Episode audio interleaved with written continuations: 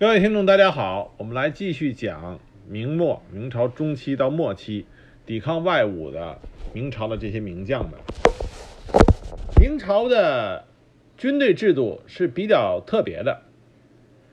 一般来说，武将他可以领兵，但是每一次作战，他们都是要受到文官的管辖。啊，一般是文官领帅，以督各军。这个最明显的例子就是在和努尔哈赤作战的萨尔浒，萨尔浒惨败，基本上把明朝的有生力量给打了一个打掉了一大半。那次战败的最主要原因就是督军的文官杨镐能力不足，虽然他手下的这几路明军啊都挺厉害，而且将领也很厉害，但是总节制的这个督军文官杨镐不行。造成萨尔浒大败，当然，萨尔浒大败还有其他的原因。我们在之后讲萨尔浒的时候，好会详细给大家说为什么那场仗啊，基本上把明朝的呃元气大伤，最终导致最终被满清啊颠覆啊。我们之后会具体讲。那我们可以看到，从明朝中叶到后期，但凡明朝的军队在抵抗外寇的情况下能够获得大捷。一般来说，都会有能征善战的武将，比如说像李如松啊，像马贵，在他们之上，他们和他们搭伙的这个文官，就是节制他们的那个文官，也要很厉害才行啊，很厉害才行。如果文官不厉害，那当然，如果他所搭档的武将能够统帅所有部队，那也可以啊。但是文官厉害，往往是最重要的。督军的这个文官一定要厉害。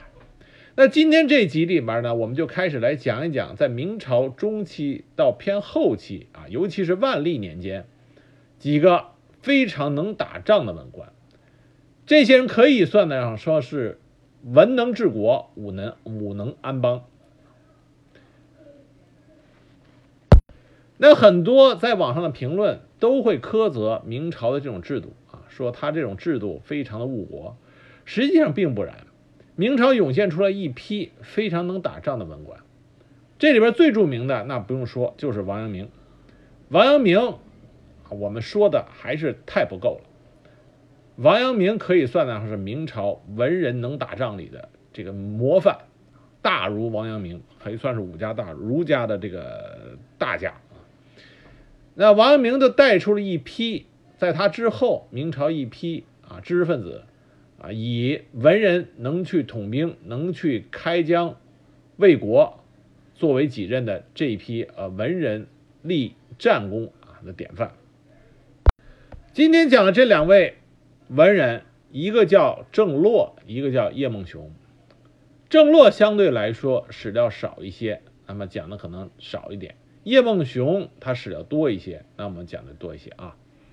首先我们来讲郑洛。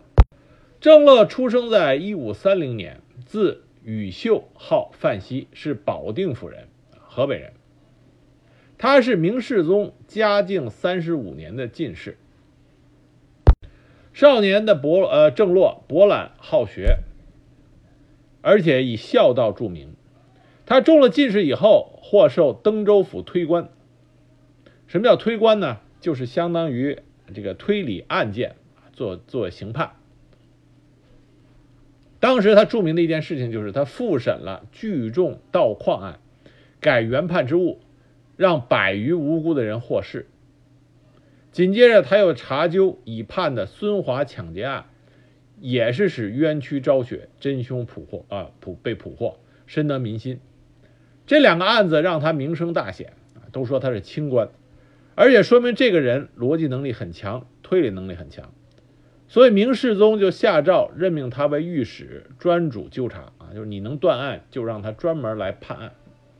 嘉靖四十一年（一五六二年），郑洛奉命去查办严茂清。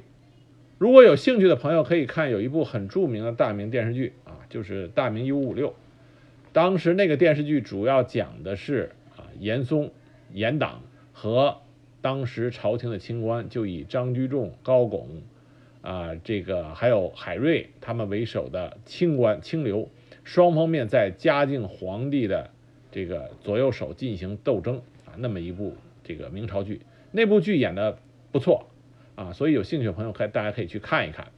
那如果看过那个剧的朋友就会知道，严茂清是严嵩严党的重要组成分子。郑洛当时奉旨查办的就是严茂清贪污严苛案，他查到祸首是严嵩。可是明世宗，我们都知道，明世宗嘉靖他是包庇严嵩的，因为严嵩会写青词，很讨嘉靖的欢心。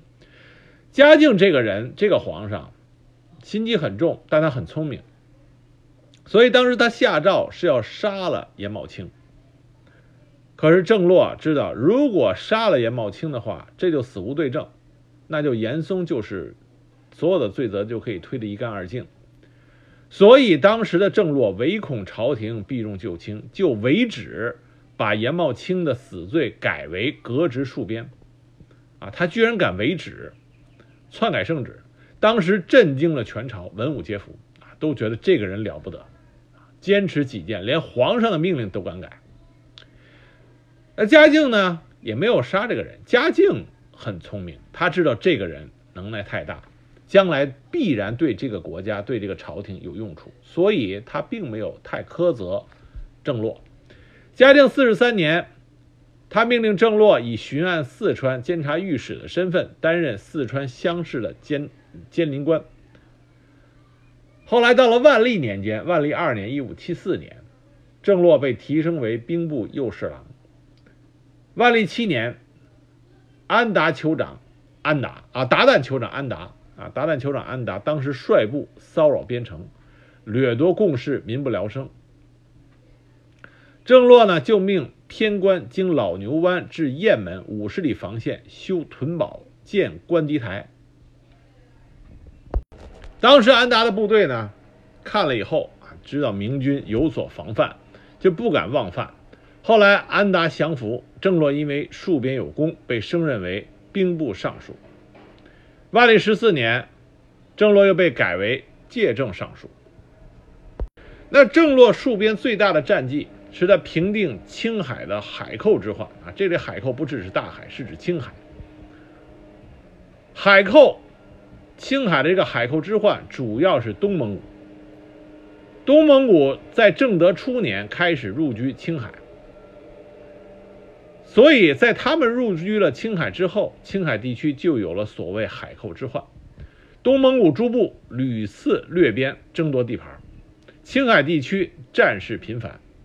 到了万历中期，注目于西海地区的蒙古部落达到了十万之众，成为东蒙古势力在青海发展的巅峰时期，也是这个时候和明王朝发生冲突最为激烈的时候。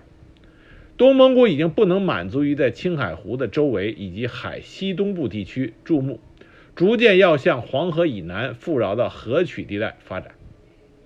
万历十二年，安达的孙子叫真相，这名真这名字起的比较厉害。真相当时他移驻于莽刺川。十六年，安达的侄子火罗赤移驻于聂公川。另外，永绍部进犯西宁。西宁的副总兵一个叫李逵的啊，喝醉了酒，结果不知道他怎么抽风，单骑就奔着当时的蒙古的部落就冲过去了。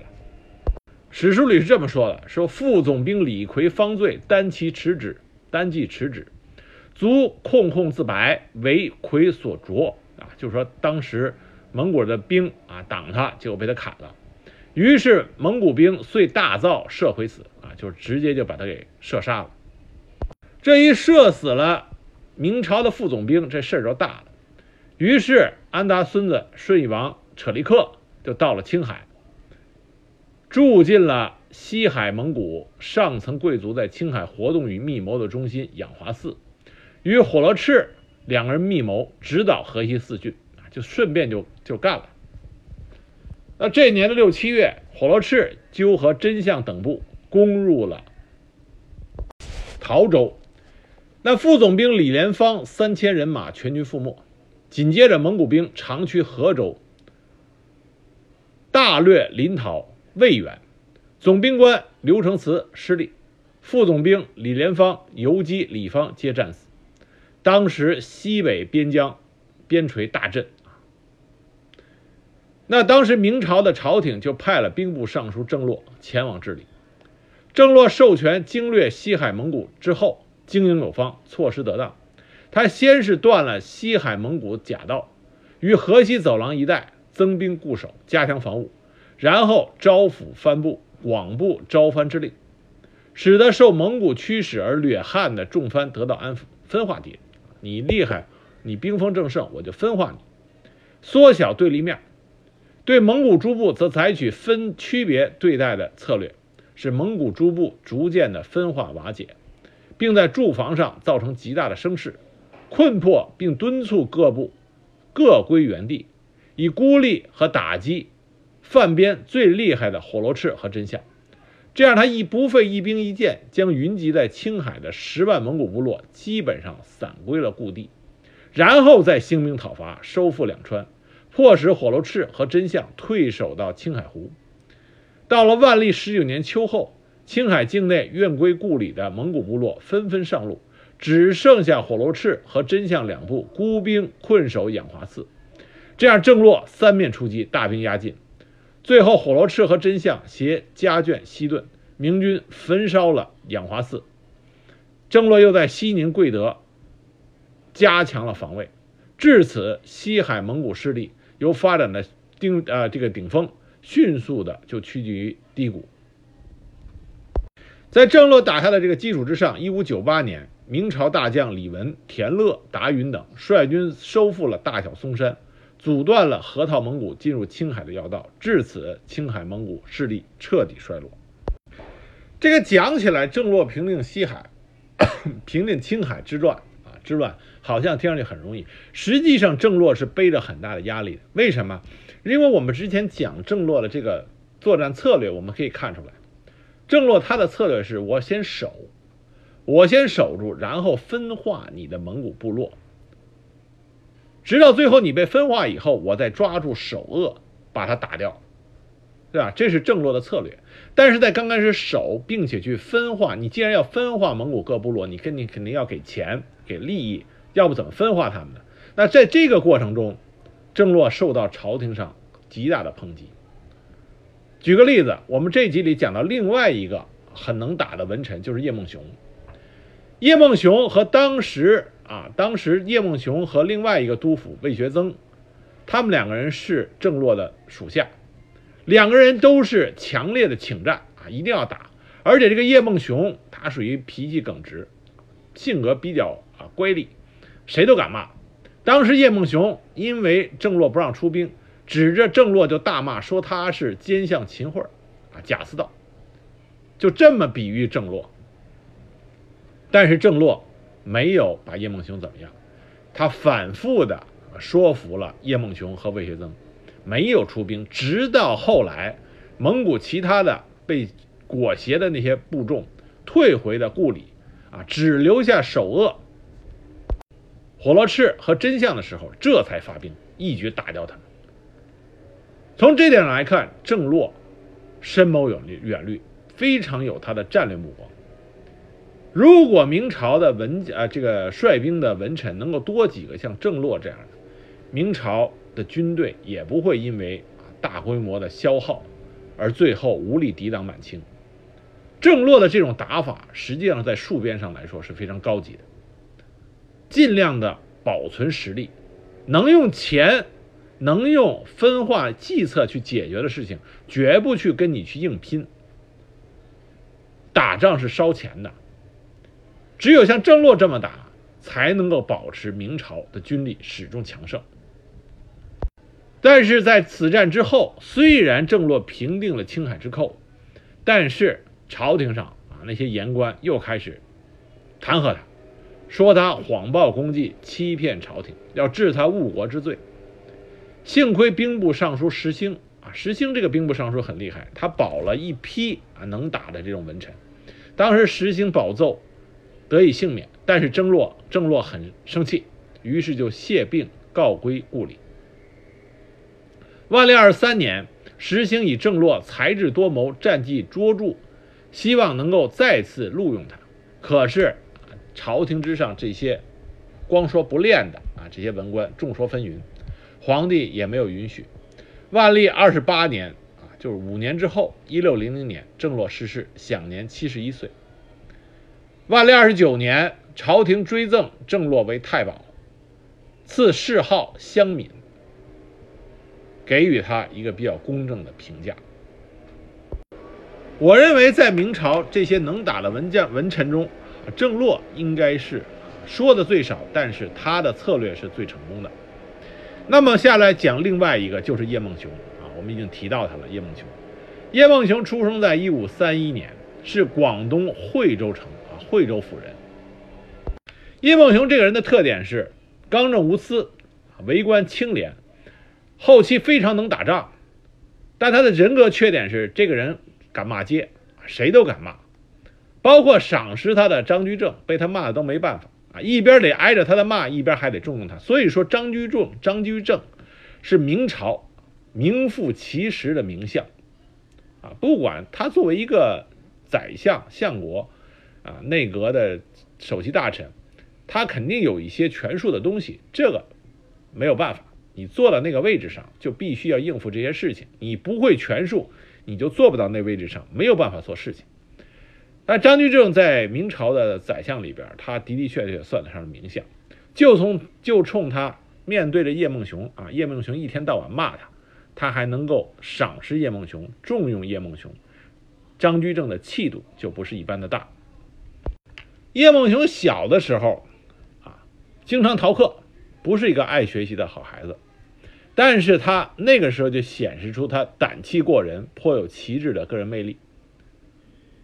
有一次，他和小他一岁的他的堂叔一块儿到城墙上玩，当时突然之间刮大风，并且打雷，别人都吓跑了，只有他当时啊神色自若，所以就得了个外号叫浑身是胆。另外有一次郊游的时候，看见地上的那个死尸骷髅，其他小孩都吓得半死，结果这叶梦熊竟然拿手去摸，所以当时他组里的。长辈有一个长辈坚信他日后必有大器，对他就督教甚严。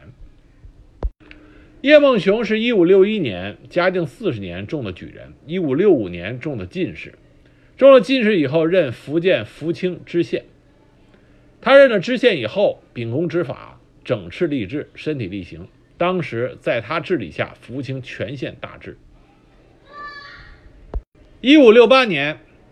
隆庆二年，他任户部主事，转享关中，后来又任山西道监察御史，居御史台三个月，刚正无私，不避权贵。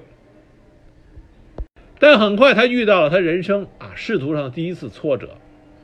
这挫折怎么回事呢？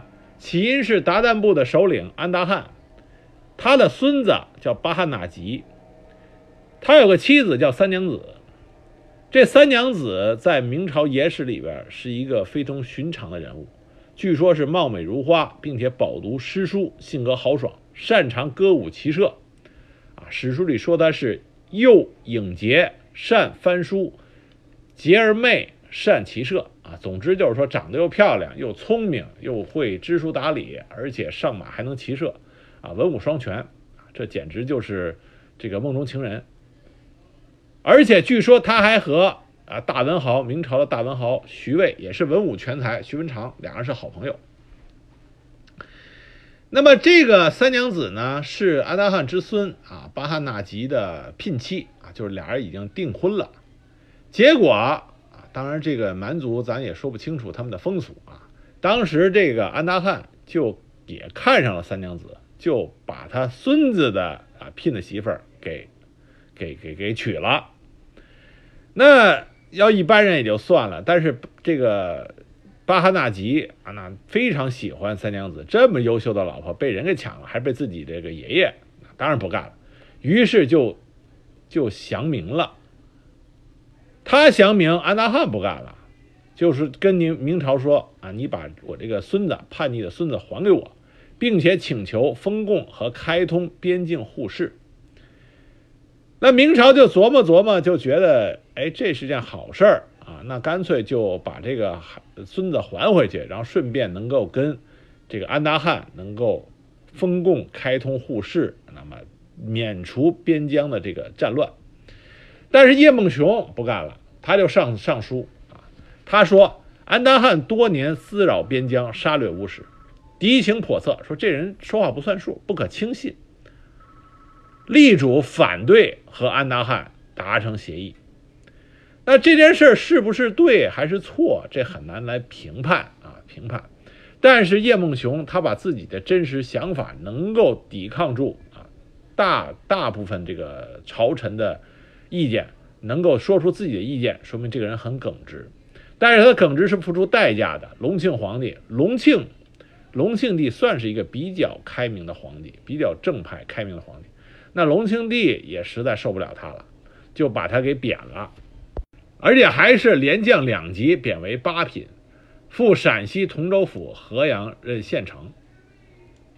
这时候叶梦熊还不足四十岁啊，正是春风得意、年少得志的时候，结果一下子遭受挫折。但这个人不简单，他心静如水，没有怨言，没有消沉，直接就去上任了，而且还说要以利善民生为己任，就投入到啊这个地方官的职位上。短短两年任期，为河阳的民生、税赋、文化都做出了卓越的贡献。因为他证据突出，两年之后就又升任河南归德推官，数月之后升任南京户部主事、都理凤阳仓。那他在督理凤阳仓的时候，发现凤阳仓里边有百分之四十的利润都被官吏们中饱私囊，于是他愤然就裁革了这种啊以仓市。以仓场为市的这种弊端。一五七四年，明历二年，他转户部属郎中事，后来又升任为江西赣州知府。他一到任就清除积弊，废除苛捐杂税，属下的十个县所属官员每月考核，根据证据好坏给予奖惩。当时赣州安远县万山之中有一个山民首领叫叶甲的。世代穴居山中，其孙辈叶凯聚众横行劫掠，官府不能约束。叶梦熊向督府江一林陈述了剪除之意，定计访寻密访以往与叶凯属下有交往的人，晓以大义，让他们回山，在叶凯的亲信中策反。数月之后，叶凯的心腹下山归服者日众，连叶凯的族人都有人下山归服。叶梦熊又令其弟侍中的黄香宝创建社学，推行乡约，建立保甲制度。子弟有愿意从学者，全部迁至郡城赣州，请师督教啊，就给你们让你们上学，让你们啊有知识有文化。而叶凯与两三个酋长执迷不悟，甚至仇杀归顺之人。叶梦熊又派人上山申明，归顺者可以免罪入籍，否则攻灭巢穴，玉石俱焚。啊，就先说服你们，把这些被裹挟的群众都给弄下山，最后只剩下这些匪首。这叶凯一看，这这样下去也不行了，所以他就率领万人造反了。那叶梦熊早有准备，官兵预先扼守要道，伺机进击。叶凯。他的部众啊，有一些想归顺的，就策应倒戈，这样叶凯的叛乱终于得到平定。当地的百姓对叶梦熊感恩戴德，特意为他立庙祭祀。皇上、朝廷也大为愉悦，朝赐金币。那不久，叶梦熊他父母亲啊去世，于是就返乡，服孝期满以后，补任了安庆知府。一五七八年，万历十年，啊，万历六年，张居正推行一条鞭法，著名的一条鞭法，下令丈量全国的土地，将耕种田地查实上报。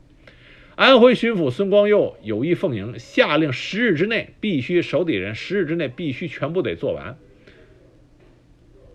那你既然要这么快的弄完，那么在测量过程中就有很多偏差，比如说不能耕种的山坡湖荡，你怎么办？那么孙光佑就说：“这也要丈量算作农田来上报。”可是叶梦熊这个时候发挥了他耿直的特性，他不买孙光佑的账。他的意思是说，安庆我下属的地方大多是低湿地带，东旱下涝。如果我把他们都算成耕地啊，这些地方都算成耕地，这不是祸害老百姓吗？那孙光佑一看，好家伙，你敢顶撞我这个上司，恼羞成怒，上书诬告叶梦熊有意怠慢账田令，使得叶梦熊被扣罚了三个月的薪俸。但是张居正作为名相，他知道叶梦熊是一个能干事的人，只是罚了他薪俸，没有啊对他进行贬官。那叶梦熊并不受这个打击，他依然如实的丈量田地，防止让老百姓吃亏。在安庆的第三年，他又设计诛杀了他统辖范围之内的天堂山的巨寇。啊，叶梦熊这个人早早就开始显示出他的军事才华。那么，诛寇这件事情上报到朝廷，明神宗就开始赏识他。就有意识的将叶梦熊向武官这边啊，这个统军这方面开始转型。在安庆官期任满之后，叶梦熊就升任为云南金藤兵备按察司按察司副使，还没没来得及入滇，就又改任为浙江巡视海盗按察司副使，到四明一带巡幸视察。主要原因是。日本的倭寇海盗再次屡犯海疆，警报频仍。叶梦熊当时巡视了四明以及舟山的各县以后，他制定了非常有效的防卫策略，命令他属下的这个外海渔船各分界限，自为不伍，教练技击，修缮器械，啊，就是发动民众的自我的这种团练精神，使得各地皆兵，就是各个地方都是可以。作为可用之兵，守望有赖，沿海安定。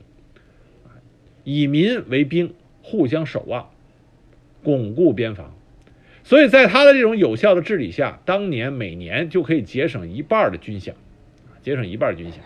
当时，当时他治理边疆这种有效的功绩，朝廷上的大臣们也纷纷觉得啊，他厉很厉害，就纷纷保举叶梦熊。那他就被升任为永平道兵备，就是负责这些装备的啊治理。这个时候，明朝北部边境各种冲突接连不断，装备是装备成了重中之重，因为我们知道明朝的军队在装备上是非常重视的。而叶梦熊就任永平兵备按察司副使，他是被七次举荐。由此可见，当时朝廷上他的名气有多大？七次被举荐。他一到任之后，就向他的上司督抚王一鄂建议用轻车重炮破敌制胜。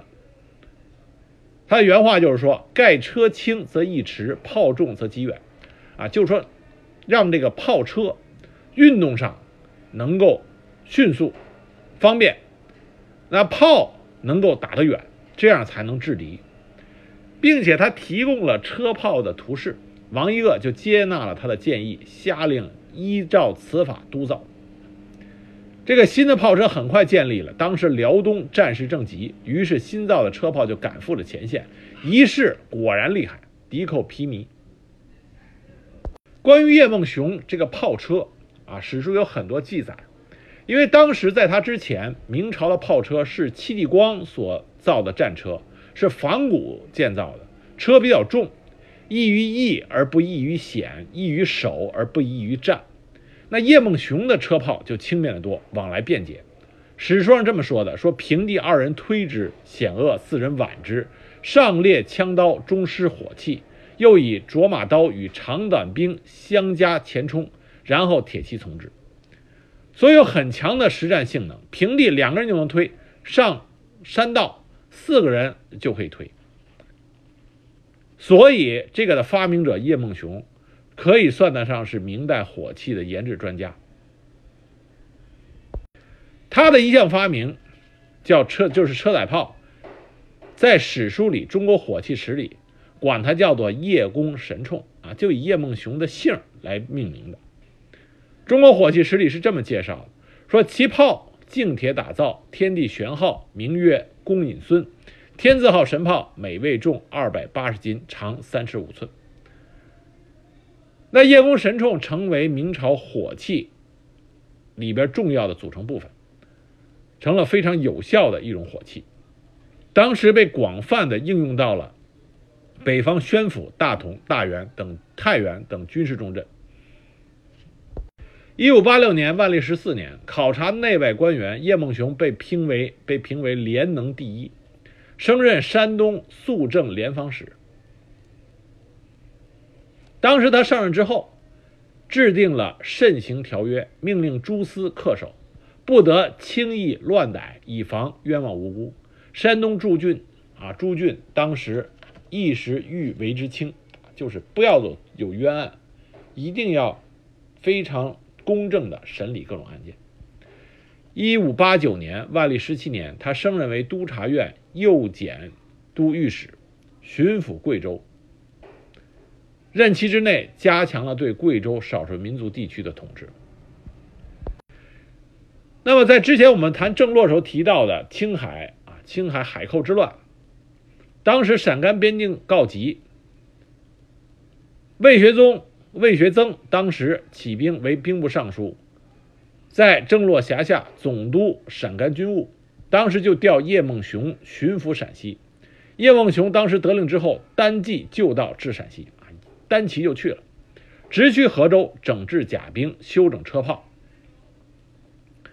当时他奏准在兰州建造大炮千门，啊，大振军威。叶梦熊守边，啊，一到就是先是整顿军备，要想治其寇，啊，治其敌，必先利其器。所以他一到某地以后，都是啊舰炮，大炮一响，敌人都听了就知道叶梦熊来了，都害怕。到了万历二十年（一五九二年），叶梦熊这时候六十二岁，他迎来了他人生中最重要的一年。这个时候，蒙古人博拜占据宁夏，企图建立割据政权。这就是我们之前谈到的李啊李如松。李如松进入到宁夏平叛啊，李如松立了大功。那李如松是当时领军的武将，而当时督军的。灭这个文臣是谁呢？就是叶梦熊。刚开始的时候，宁夏发动叛乱，李如松还没进去的时候，是由魏学增领兵部尚书衔的魏学增，当时啊是和博拜啊当时这个发兵迎击，但是因为博拜当时兵锋正盛，魏学增难有进展，朝廷上要增发援兵，啊大臣们说的时候很来劲，真正去的时候很多人怯行。叶梦熊是洒泪上书自请，这样他就被派出去领兵与魏学增合兵一处，对抗这个叛军。我们前面讲到的名将麻贵，就是在叶梦熊的率领之下。那叶梦熊和魏学增会师之后，因为魏学增当时迟迟没有办法剿平博拜的叛乱。就被撤职查办，那叶梦熊就总领了总督陕西三边军务，并授予上方宝剑，有临时专决之权。叶梦熊就成为了当时统领宁夏平叛平叛所有部队的啊主官。我们这里再说一下，明朝的时候，凡是打仗，最高的指挥官都得是文官，武将不能够当最大的最高的这个指挥官。所以说，李如松只能是文将武将之首，但是他不能够成为统兵的最高统帅，决定都得是叶梦熊来下。叶梦熊就表现出一个文官能打仗的特色。当时他是先是驻地引黄河之水灌城，我们之前在讲这个李如松的时候提到过。后来他又亲率将士冒着失使冲锋陷阵，用神炮轰毁了城中的楼橹，就把。守城墙上城门的中间那个炮，那个城池上的那个楼啊，就拿炮给轰塌了。不仅作战勇猛，叶梦熊还会用计策。他趁着城中人心惶惑，作诗两首，以蜡丸封祭给博拜劝降。同时，他派人进城离间兵变的首领，造成内讧，动摇了他的军心。至九月十八日，宁夏城破。这个时候，博拜父子就向监军梅国珍求招安。啊，明朝的这个军事制度实在是让人无言以对。他不仅说是文官领着武官打仗，而且他还有监军，用监军来监督这个是领军的文官。所以当时的监军梅国珍呢，就受到了伯拜父子的招安。是不是招降啊？接受这个招安，叶梦熊与梅国珍两个人就产生了分歧。叶梦熊的叶梦熊的脾气是非常直的，他对满族。啊，从他历来的表现可以看出来，叶梦熊认为满族满族一定要以杀立威，要杀破他的胆，才能够保证他不再扣边。于是叶梦熊坚决杀降，这降了也没用，一定要杀，侍卫，告诉所有的这些边境上的少数民族，你不能再轻易的去犯我大明的边境。你敢再犯，就以此为例啊，砍头。所以当时叶梦熊坚决主张以杀降以绝祸本，不顾博拜已经啊投降了，而且向了是是向梅国珍投降的。当时叶梦熊很狠，他传誓诸将，本日不进杀博士者，以赐剑刑法。就是我已经下定决心了，谁敢受他这这个受降博拜。我就拿着尚方宝剑去你家，结果最后博拜一看这没戏了，投降不了，于是为了免受辱，合家自尽，所有家丁都被搜杀。这大大的就落了梅国珍的面子啊！梅国珍想，这伯拜都已经跟我投降了，你还非得逼着他最后自杀了，太不给我面子。于是梅国珍和叶梦熊就产生了芥蒂。那大战告捷之后，论功行赏，别人都没问题，唯独叶梦熊的功绩，因为梅国珍的啊，这跟他有芥蒂，就产生了问题。梅国珍认为驻地是他的主意，由魏学增决策，叶梦熊只是按部署执行而已，所以论功，叶梦熊的功劳并不大。这一说出来以后，当时朝议纷纷，因为叶梦熊本人他是为人耿直，谁都敢骂他，人缘不好。所以当时朝廷之上就有人指责叶梦熊贪功杀降、冒功之嫌。叶梦熊脾气直，他愤然上奏，他原话是说：“臣宁负杀降之名，以绝祸本，保封疆。”就说我杀了这个投降的伯拜，是为了以绝后患。而且叶梦熊认为，他所实行的这些重金抚囚、俘虏的招安政策。啊，不是他实行，就是朝廷想实行的啊，主张的，以重金这个抚呃安抚少数民族的这些部落首领啊，招降俘虏，这些招安政策并非是长久之计。他认为打仗的事情，他的原话是说：“非从征文武诸臣所能测也。”就是打仗那个事儿，不是像你们朝堂之上这些人啊坐在那儿就能想出来的。所以说，这个时候的叶梦熊经过长期戍边领军打仗。他已经不再是一个文官，而是一个啊以文官身份的武将。他看不上朝堂之上那些文官，只是在那儿耍嘴皮子。所以这个时候的叶梦熊已经脱离了文官队伍，和文官集团产生了不可调和的矛盾。万历二十一年，这个时候看破了官场腐败的叶梦熊，虽然居功至伟。却非常的谦虚，他说：“所有结因必让诸同事。”他写了一首诗，叫做《平朔方勒石勒石贺兰山》啊，《平朔方勒石贺兰山》的一首诗。这首诗怎么写的呢？他这么写的：“晋道将军意气豪，朔方战罢解征袍。功成自古皆天幸，却笑人间说六韬。”这首诗其实写的很豪迈，能写出这种诗的人，必定是久经战阵、久经沙场，才能写出这种气概的诗。这首诗里边，叶梦叶梦熊表露出他自己功成身退、告老还乡之意。但是叶梦熊想走，明神宗万历皇帝不放。早在万历二十年，当时朝廷上已经对他争议纷纷。所以叶梦熊已经心灰意懒，他就以“臣愧欲深，病欲剧”为由啊，就是我我心中很惭愧，而且我身体也不好。他当时就想告老还乡，明神宗否定了他。两年之后，吏部举修举边功，叶梦熊再次被明神宗赏识，升任为南京兵部尚书，并且加授太子少保。后来又改命为南京工部尚书，加授太子太保。可是文臣们依然不放过他，因为文臣集团跟他的矛盾太大，还是不停的弹劾他。于是叶梦熊就一而再、再而三的称病起休啊，就称病要退休。可是明神宗万历皇帝总是以孟雄边疆着老不允辞啊，就是边疆上都得靠你，你不能辞退，不能不能不能回家。到了万历二十三年（一五九五年）。这个时候，叶梦熊年岁已大，身心疲惫，所以他不顾皇帝的谕旨挽留啊，皇帝的旨意都不管了，竟违抗圣命，不到南京赴任工部尚书一职，直接就回家了。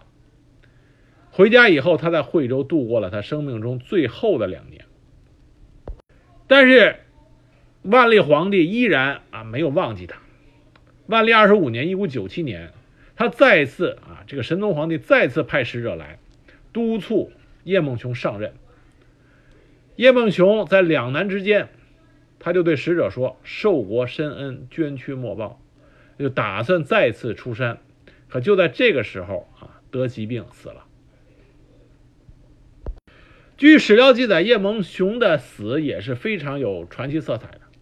说他当时死的那一天，还。当时还召集自己的这些晚辈们啊，开始对他们教教诲他们，教诲他们，说饭后吃完饭以后，仍然在坐在桌子前看书。突然之间，他召唤他的晚辈们到身边，就说了一句话：“说乃翁长往矣。”，就说我要走了。于是就是何然长辞，就死了。所以他走的也非常传奇。因为叶梦熊死是在他老家的惠州，这个消息传到明神宗的耳朵里，已经是第二年的六月当时路途遥远。据《明实录》史书记载，明神宗对叶梦熊啊是真的是非常的欣赏，所以一听说这件事情，当时哀悼不已，命令厚葬祭拜，加赠少保从一品，亲自派刑部主事王阶。带着旨意去到叶梦熊的家乡，以旨意亲自下旨为他选了墓址，大学士为他做了神道碑，吏部右侍郎为其做了墓表，光禄寺正卿为其做了形状，可以算得上说圣恩浩荡。叶梦熊是明朝文官戍边。少有的名将，他和郑若两个人在明朝的大西北立下了赫赫战功。那郑洛和叶梦熊在戍边的时候对付少数民族，他们和之前我们谈到的李成梁啊这些老谋深算的、谋略过人的这些啊将领，他们都有一个特点，一个就是善于分化。他们知道少数民族一旦团结起来，兵力、兵锋都很强大，战力都很强大，所以他们做的第一件事情就是我分化你，在分化之后抓住匪首往死里打，抓住以后就杀，立威，这样可以威慑边疆。这三个人都做同样的事情，我们之后讲的名将也做同样的事情。所以说，如果无论是郑洛还是啊这个叶梦熊，能够活到面对后金、面对女真人的时候，如果由这两个文官统领当时明军主力，可能就不会出现萨尔浒啊大败这个惨事了。尤其是叶梦熊啊，叶梦熊颇颇懂军事，所以在他领军的话，手底下再有像杜松、马林。啊，这个呃，李如柏，还有这个刘挺啊，这些名将武将的话，那也许萨尔浒就不是明军大败，而是啊双方面也可能就是明军大胜了啊，或者是相持，不至于损失的那么大。但可惜历史没有如果，郑洛和叶梦熊早早的就逝去了，在和后金没有对抗的情况下，这两个人就逝世了。那么我们在下一集里讲另外两个呃文官领军的能人，一个是邢阶，一个是李化龙。这四员啊文官中的武将，都是很可惜的，在与后金人啊面对开仗之前就逝世了。这造成了萨尔浒的时候，只有杨镐啊这个比较中庸啊不堪重用啊，在战场上做事情。中规中矩，成事不足，所以造成了萨尔浒大败。我们这一点一点往下，就只按照顺序这么讲下去。所以谢谢大家今天的收听啊！今天我们讲的是在明朝文官中战功赫赫的两员将，一个是郑洛，一个是叶梦熊。